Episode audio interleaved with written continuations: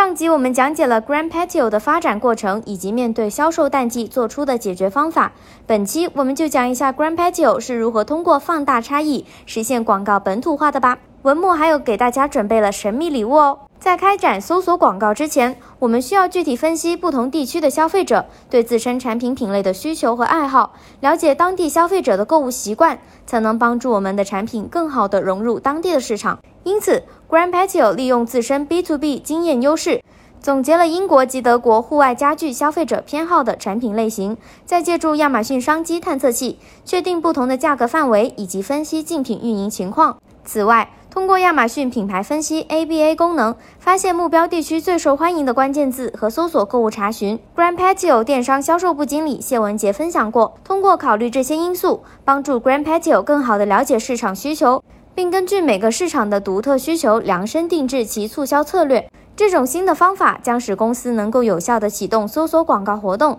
达成新地区的销售增长。由于语言表达存在一定的差异性。Grand Patio 无法快速将美国站点的创意材料复制粘贴至德国站点。亚马逊广告关键字和内容翻译功能成为了 Grand Patio 广告本土化的强助攻。这个功能帮助他们轻松生成德语关键字列表，以及品牌推广视频、展示型推广广告、品牌旗舰店等品牌广告文案，让 Grand Patio 能迅速启动德国消费者的触达工作。同时，除了亚马逊工具，Grand Patio 还通过使用 AI 人工智能工具进行文本校对。提高了文字翻译的准确性和流畅性，为他们的新站点开拓之路降低了成本，并提高了效率。为了迎接即将到来的 Prime 会员日，Grand Patio 对广告内容进行了优化，加入更多产品特点和使用场景的描述，使其更加符合消费者的需求，提高消费者对品牌的注意力。Grand Patio 欧洲亚马逊运营肖倩分享了关于 Prime 会员日应战经验。Prime 会员日期间，他们会将商品推广广告竞价和预算提高一点五至两倍。在 Prime 会员日前一周，将整体广告 ACOS 投放目标由百分之五提升至百分之十，